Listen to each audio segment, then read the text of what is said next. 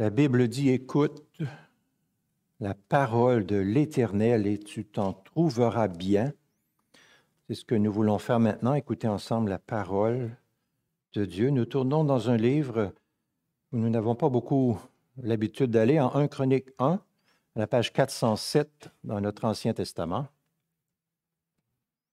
1 Chronique 1, 1 à 4, à la page 407 dans notre Ancien Testament.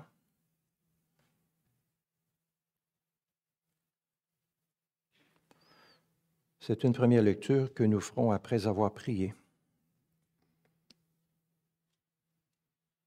Bon Père, nous nous souvenons de Samuel qui ne laissait pas tomber à terre une seule de tes paroles, qui prenait très au sérieux ce que tu disais. C'est ce que nous aimerions faire, nous autres aussi, Éternel notre Dieu, alors que nous nous préparons maintenant à venir à la source rafraîchissante et profonde de tes, tes saintes écritures nous te prions de nous aider à bien comprendre ta parole, à la garder dans nos cœurs et à la mettre en pratique quotidiennement. Oh oui, qu'elle nous anime, qu'elle nous habite, qu'elle nous façonne, qu'elle nous transforme. Dans la puissance de l'Esprit Saint, par Jésus-Christ, nous prions. Amen. Une première lecture en 1 Chronique 1, 1 à 4, à la page 407. Adam, Seth, Enoch, Kénan, Maalaleel, Yered, Enoch, Mathusalem, Lémec, Noé, Sem, Cham et Japhet. Quelques pages plus loin, nous allons au chapitre 5, maintenant, toujours en 1 Chronique, au chapitre 5, pour écouter la lecture des versets 18 à 22, la page 412 page 412, 1 Chronique 5, 18 à 22.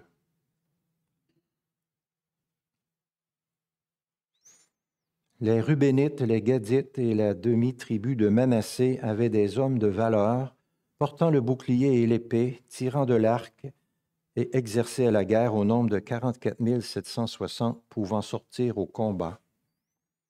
Ils firent la guerre aux Agaréniens, à Yotour, à Naphish et à Nodab. Ils reçurent du secours contre eux. Les Agaréniens et tous ceux qui étaient avec eux furent livrés entre leurs mains, car pendant le combat, ils avaient crié vers Dieu, qui se laissa implorer parce qu'ils s'étaient confiés en lui. Ils capturèrent leur cheptel, 50 000 chameaux, 250 000 têtes de petits bétail, 2000 ânes, ainsi que 100 000 personnes, car il tomba beaucoup de victimes, parce que le combat venait de Dieu, ils s'établirent à leur place jusqu'à la déportation. Amen. Est-ce qu'Adam a réellement existé ou n'est-il pas qu'un personnage légendaire, euh, inventé par les hommes, comme on entend dire si souvent? Bien sûr qu'Adam a réellement exister. Il existe diverses façons de, le démontrer, de le prouver, et une de ces façons-là, c'est tout simplement le tout premier mot du premier chapitre du premier livre des Chroniques, nous l'avons lu, Adam, Seth, Enoch. Ces noms font partie de listes généalogiques. Le but des deux livres des Chroniques est de tracer toute l'histoire du peuple de Dieu depuis l'origine de l'humanité jusqu'à la captivité à Babylone. Les chroniques, ce sont des récits de faits réels et d'événements qui sont enregistrés dans un ordre chronologique. L'auteur inspiré des chroniques commence par le commencement en nous parlant d'Adam les Juifs étaient particulièrement soigneux avec leur liste généalogique. Ils n'auraient jamais inclus dans leur liste généalogique des personnes qui n'avaient jamais existé. Tout comme vous, si vous faites votre arbre généalogique, vous n'allez pas inclure dans la liste des personnes qui n'ont jamais existé, comme Cendrillon, Batman ou Alice au pays des merveilles. Vous ne ferez pas ça. Parfois, les chrétiens se lassent de lire les neuf premiers chapitres de 1 Chronique parce que c'est des listes généalogiques, imaginez, pendant neuf chapitres de temps, des longs chapitres. Pourtant, il y a parsemé ici et là, dans ces neuf chapitres, ce qu'on pourrait appeler des perles de grand prix ou des pépites d'or spirituel ou des, choses extrêmement encourageantes pour le peuple de Dieu. Et ce matin, je veux vous amener à une de ces pépites d'or spirituelles du chapitre 5. Chronique 5 au verset 18 à 22. Le chroniqueur arrête temporairement sa liste généalogique pour nous dire des choses, pour nous parler des actions militaires des tribus qu'on appelle les Rubénites, les Gadites et la demi-tribu de Manassé. Il nous dit que ces tribus comptaient dans leur rang des hommes de valeur portant le bouclier et l'épée, tirant de l'arc, exercés à la guerre au nombre de 44 760 pouvant sortir au combat. Et il nous présente cette partie du peuple de Dieu lorsqu'ils sont en guerre contre les Agaréniens. Dans le mot Agarénien, vous reconnaissez le nom Agar, qui était la servante d'Abraham qui avait donné naissance à Ismaël. Donc, une guerre. Notez bien au verset 20, qui sera notre verset clé pour ce matin. Ils reçurent du secours contre eux les Agaréniens et tous ceux qui étaient avec eux furent livrés entre leurs mains. Stop. J'arrête là pour tout de suite. Les Rubénites, les Gadites, la demi-tribu de Manassé ont remporté la victoire dans cette guerre. Pourquoi? Est-ce que c'était parce qu'ils étaient plus nombreux que leurs ennemis? Non, les ennemis étaient trois fois plus nombreux. Nous apprenons plus loin. Est-ce que c'était parce qu'ils étaient particulièrement doués, expérimentés, habiles avec leurs armes? Non, ce n'était pas non plus la raison. Pourquoi? Je reprends la lecture du verset 20 où je l'avais laissé. Car pendant le combat, ils avaient crié vers Dieu qui se laissa implorer parce qu'ils s'étaient confiés en lui. Ah, que c'est beau. Pendant le combat, ils avaient crié vers Dieu qui se laissa implorer parce qu'ils s'étaient confiés en lui.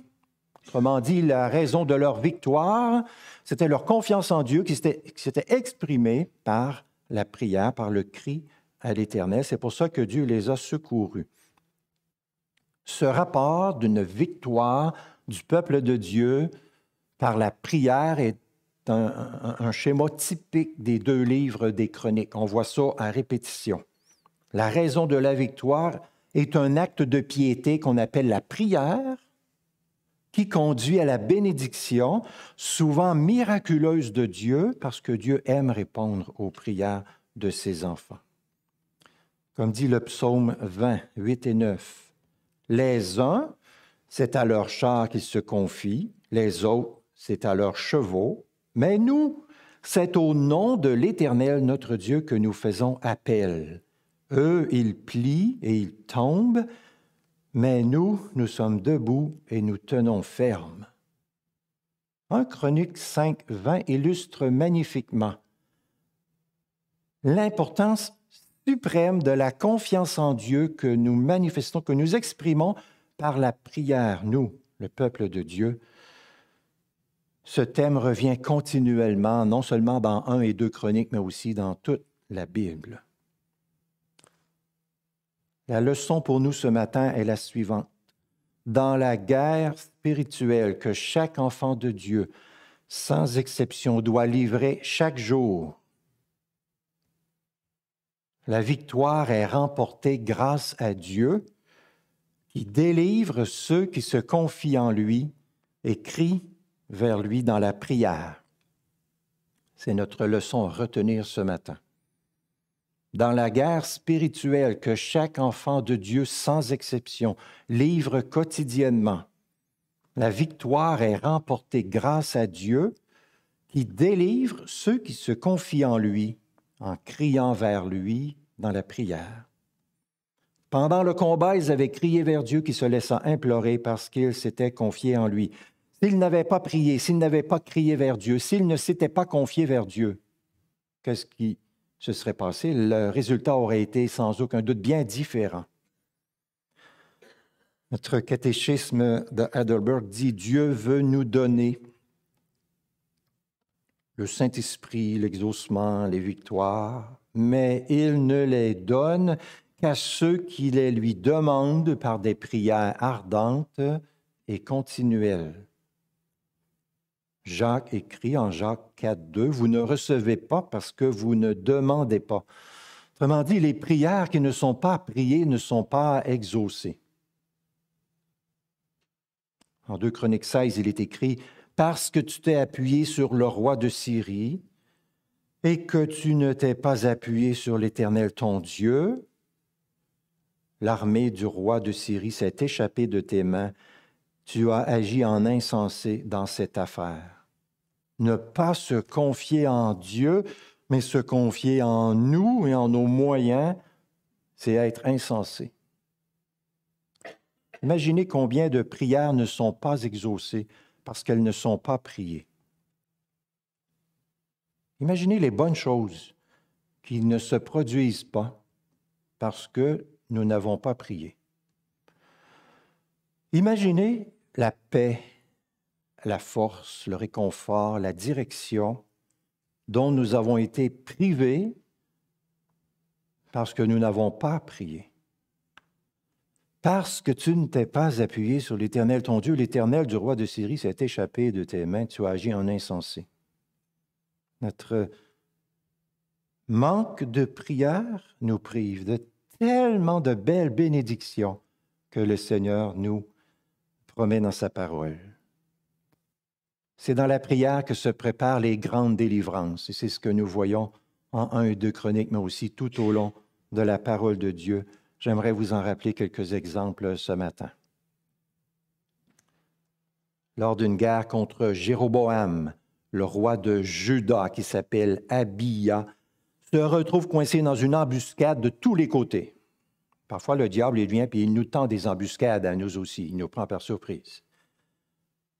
Que fait le roi Abia? Il est écrit en 2 Chroniques 13. Il cria à l'Éternel les fils de Judas l'emportèrent parce qu'ils s'étaient appuyés sur l'Éternel, le Dieu de leur père. La prière, en quelque sorte, met en marche, si on peut dire, ou appelle l'artillerie divine qui neutralise l'ennemi et le rend silencieux. Et c'est ce qu'il faut faire nous autres aussi, puisque nous sommes dans un combat continuel, quotidien, spirituel avec l'ennemi qui veut nous détruire. Alors constamment, nous devons avoir recours à notre Dieu. En 2 Chroniques 14, le roi de Juda est Asa. Asa est un bon roi pendant la très grande partie de son règne et il veut faire du bien. Un jour, un million d'ennemis le menacent, s'approchent. Que faire? Il dit en 2 Rois 14, il est écrit Asa invoqua l'Éternel son Dieu.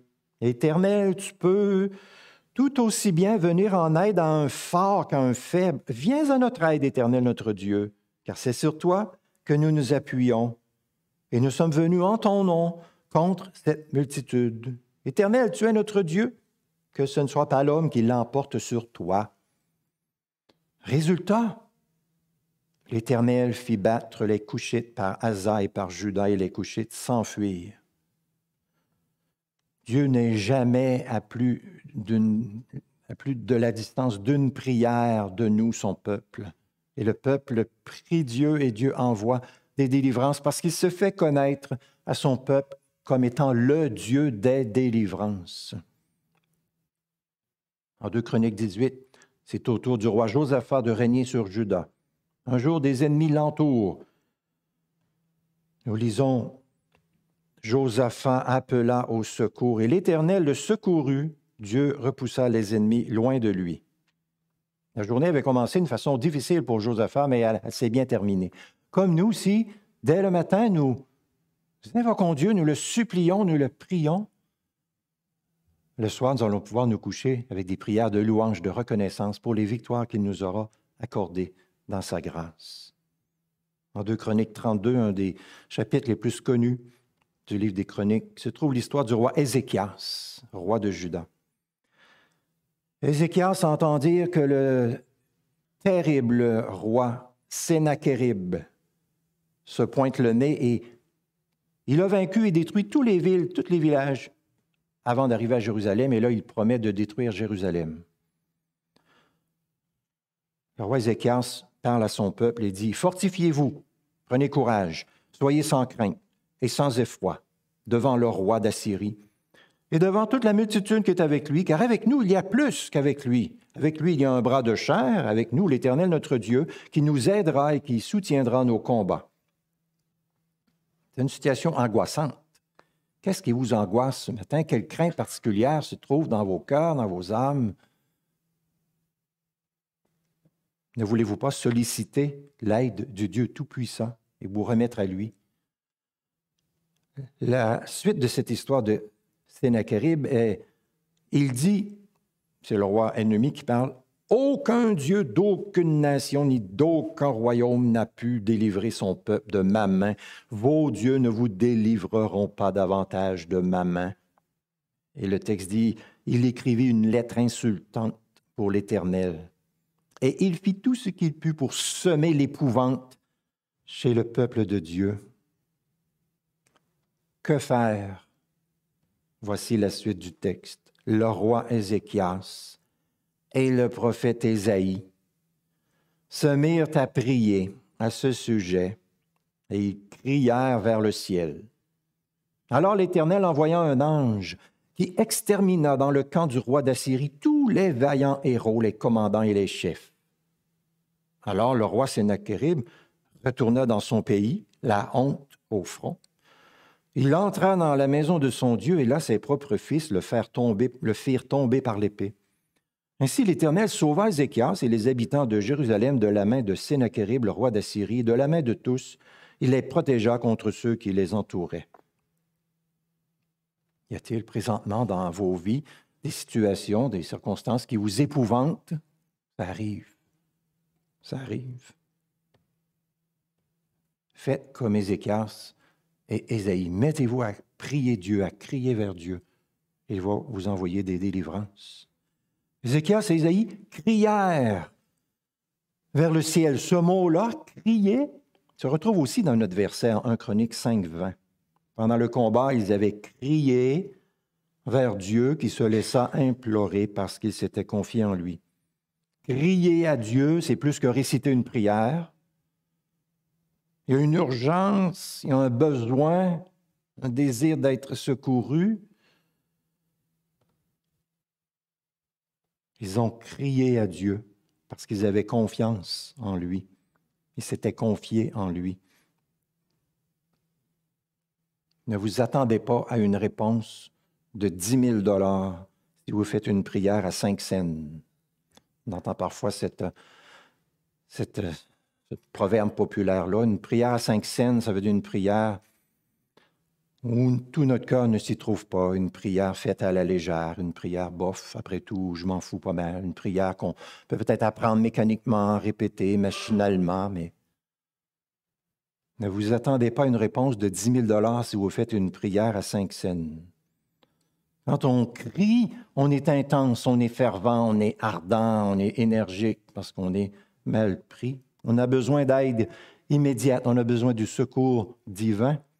Le cri du fond du cœur du peuple de Dieu à plusieurs reprises dans la Bible a été le point tournant d'une multitude de délivrances que Dieu a bien voulu accorder à son peuple. Pensez à la délivrance d'Égypte. Nous lisons en nombre 20, 16. Les Égyptiens nous ont maltraités, nous et nos pères. Nous avons crié à l'Éternel et il a entendu notre voix. Dieu a délivré son peuple d'Égypte. Il l'a sorti de cette fournaise de fer. Fini l'oppression du Pharaon. Enfin, ils ont pu respirer un peu. Ils sortent et ils arrivent. Obstacle. La mer devant eux. Ils sont bloqués. Que faire? Josué 24, 5 et 7 raconte cet événement. J'ai frappé l'Égypte, dit l'Éternel, puis je vous en ai fait sortir, et vous êtes arrivés à la mer. Les Égyptiens vous poursuivaient avec des chars et des cavaliers. Vos pères ont crié vers l'Éternel, alors l'Éternel ramena la mer sur les Égyptiens. Délivrance pour le peuple qui avait crié vers Dieu. Délivré des Égyptiens, le peuple avance vers la terre promise. Une route qui n'est pas toujours facile, où il rencontre toutes sortes d'obstacles. Un des premiers problèmes, on manque d'eau. On trouve de l'eau, elle n'est pas buvable, elle est amère. Que faire? Exode 15, 23, Moïse cria à l'Éternel, et l'Éternel lui indiqua un certain bois qu'il jeta dans l'eau, et l'eau devint douce. Merveilleux. La route se poursuit. Il y a des ennemis de tous bords, de tous côtés qui attaquent. Comment on va se rendre à la terre promise?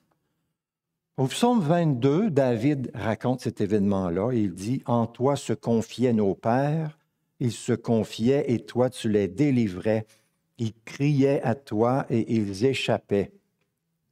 Toujours le même moyen pour le peuple de Dieu d'avancer vers la terre promise. Crier à l'Éternel, se confier en Dieu, invoquer ses secours et l'Éternel délivre. Par la grâce de Dieu, le peuple finit par arriver dans la terre promise, mais comme ça va bien, ils se mettent à oublier l'Éternel, s'endurcir, se retrouvent dans le trouble, des nations viennent les attaquer. Que font-ils? Le livre des juges nous dit, les Israélites crièrent à l'Éternel et l'Éternel leur suscita un libérateur. Ensuite, c'est l'époque de Samuel les Philistins deviennent l'ennemi juré numéro un d'Israël. La Bible dit les Philistins montèrent encore contre Israël. Les Israélites l'apprirent et eurent de la crainte devant les Philistins. Les Israélites dirent à Samuel, ne garde pas le silence, mais crie pour nous à l'Éternel notre Dieu, pour qu'il nous sauve de la main des Philistins. Samuel cria à l'Éternel pour Israël, et l'Éternel lui répondit, et les Philistins furent humiliés tout au long de la parole de Dieu, tout au long de l'histoire du peuple, de l'alliance, c'est ce que nous voyons dans les interactions entre Dieu et son peuple. Écoutez quelques psaumes. Psaume 4.4, l'Éternel entend quand je crie à lui. Psaume 34, 7, quand un malheureux crie, l'Éternel entend et le sauve de toutes ses détresses. Psaume 120, verset 1, c'est à l'Éternel que dans ma détresse j'ai crié et il m'a répondu. Psaume 145, 17. L'Éternel est près de tous ceux qui l'invoquent, de ceux qui l'invoquent avec vérité. Il entend leurs cris et les sauve. Le verbe crier est un verbe fort. Dans certaines versions, ça dit je m'époumonne. S'époumoner, ça veut dire vraiment crier. Ce n'est pas murmurer mollement, c'est être engagé dans une prière qui est fervente. Jacques 5, 16. La prière fervente du juste a une grande efficacité pas la prière, je m'en fiche pas mal, mais la prière fervente. Et le mot fervent en Jacques 5,16 est le mot dans la langue grecque qui a donné naissance à notre mot français énergie. La prière énergique, pleine d'ardeur, est d'une grande efficacité. Ne vous attendez pas à recevoir une réponse de 10 000 si vous faites une prière à cinq scènes. Et puis, dans toute l'histoire, du peuple de Dieu arrive la plus belle et la plus merveilleuse personne qui soit, qui ait posé le pied sur la terre, notre Seigneur Jésus-Christ, notre précieux Sauveur parfait, qui est venu donner sa vie, se sacrifier pour nous, misérables pécheurs, pour nous obtenir le pardon de toutes nos fautes et la vie éternelle. Il devient malédiction à notre place Écoutez Hébreu 5, 7. C'est lui qui, dans les jours de sa chair, offrit à grands cris et avec des larmes des prières et des supplications à celui qui pouvait le sauver de la mort. Et Dieu l'a exaucé, notre Sauveur, à cause de lui, à cause de son œuvre Dieu entend, écoute nos cris. Il exauce nos prières grâce à Jésus-Christ et à son œuvre parfaite. L'apôtre Paul écrit en Romains 8,15 Nous avons reçu un esprit d'adoption par lequel nous crions Abba, Père, grâce à l'œuvre de Jésus. Dieu nous écoute, nous entend, nous délivre et nous exauce. Bien-aimé, il n'y a pas une seule journée où nous n'avons pas besoin de prier. Le relâchement dans la prière donne une image squelettique de la puissance de Dieu. Mais la fidélité dans la prière glorifie le grand Dieu que nous servons. Il est bien de, temps en temps de se demander où en suis-je dans la prière, où en suis-je? Est-ce que je me confie davantage en moi-même, en mes talents, en mes capacités, en mon expérience, en mes habiletés? Parce qu'après tout, c'est ce que le monde vous crie de faire à la journée longue. Le monde nous dit de toutes sortes de manières, ne comptez que sur vous-même. N'ayez confiance qu'en vous-même. Ça, c'est le message du monde, derrière lequel se trouve le diable. Mais nous, c'est pas comme ça qu'on veut vivre. On veut compter sur Dieu. Où s'amène la confiance en nous-mêmes? 1 Chronique 5 nous le dit. Ce qui est très triste dans cette histoire, c'est comment ça finit. Des années plus tard, les descendants de ces fidèles Israélites ont péché contre Dieu et sont devenus infidèles. Ils ont fait ça d'une manière remarquablement triste et insensée. Nous lisons au verset 25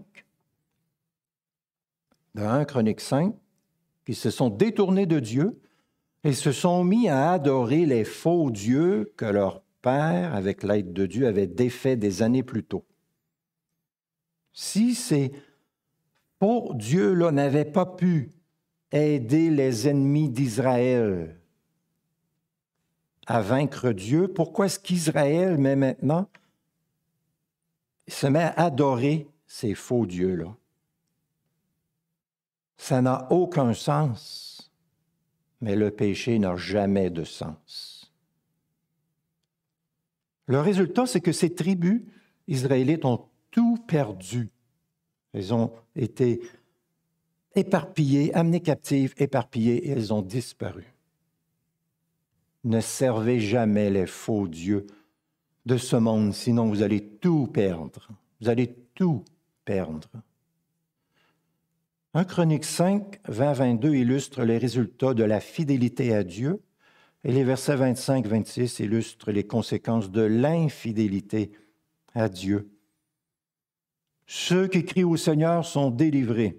Ceux qui se détournent de Dieu sont dans le trouble. Est-ce que c'est une théologie trop simpliste, trop simplifiée? De cause et d'effet? Est-ce que la foi résulte en bénédiction, le péché résulte dans le trouble?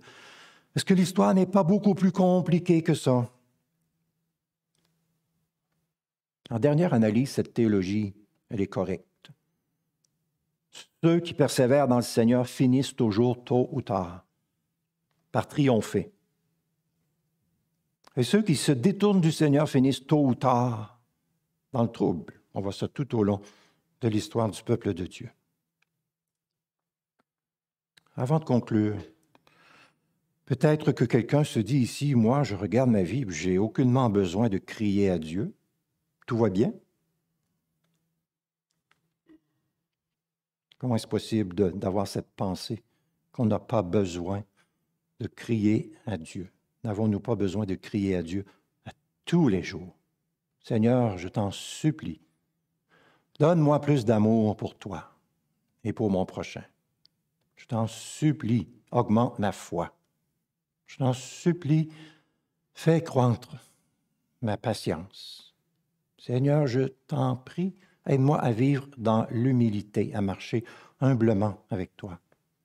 Seigneur, je t'en supplie, sauve cet être cher qui est toujours dans la vanité et la perdition. Interviens, sauve. Seigneur, donne-moi la grâce de pardonner ceux qui m'ont fait du mal.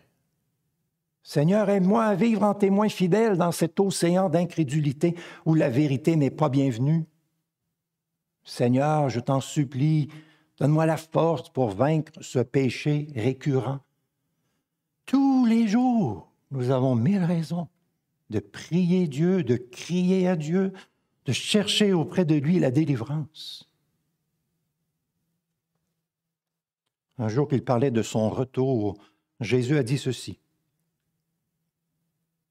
Dieu ne ferait-il point justice à ses élus qui crient à lui jour et nuit et tarderait-il à leur égard? Je vous le dis, il leur fera promptement justice. Mais quand le Fils de l'homme viendra, trouvera-t-il la foi sur la terre? La foi sur la terre se manifeste, entre autres choses, par le peuple de Dieu qui crie à Dieu jour et nuit. Ne convient-il pas que nous nous approchions tous chaque jour du trône de la grâce pour recevoir le secours dont nous avons besoin? Comme dit Hébreu 4.16, c'est le plus important rendez-vous que nous avons en 2024. Ne le manquons pas. Amen.